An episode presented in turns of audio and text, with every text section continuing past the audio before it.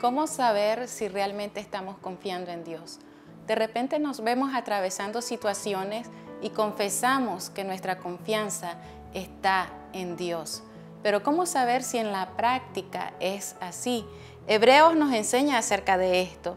En el capítulo 10, verso 35, no perdáis pues vuestra confianza que tiene grande galardón, porque os es necesaria la paciencia para que habiendo hecho la voluntad de Dios, obtengáis la promesa.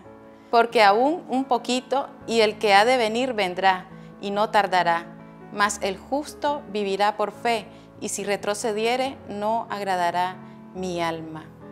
¿Qué te puedo decir en este día? Número uno, que recibimos de aquello o de aquel en quien está puesta nuestra confianza. Y la palabra nos enseña que si nuestra confianza está puesta en Dios, de Él vendrá grande galardón. Si estás confiando en Dios, solo espera grandes cosas en Él. ¿Cómo saber si estoy confiando en Dios?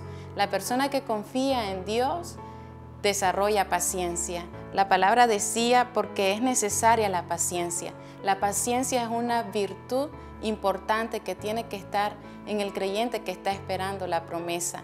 Sabe que Dios no llega tarde, Dios no llega temprano, Dios llega en el tiempo correcto. Entonces el que confía en Dios desarrolla la paciencia y espera en la promesa de Dios.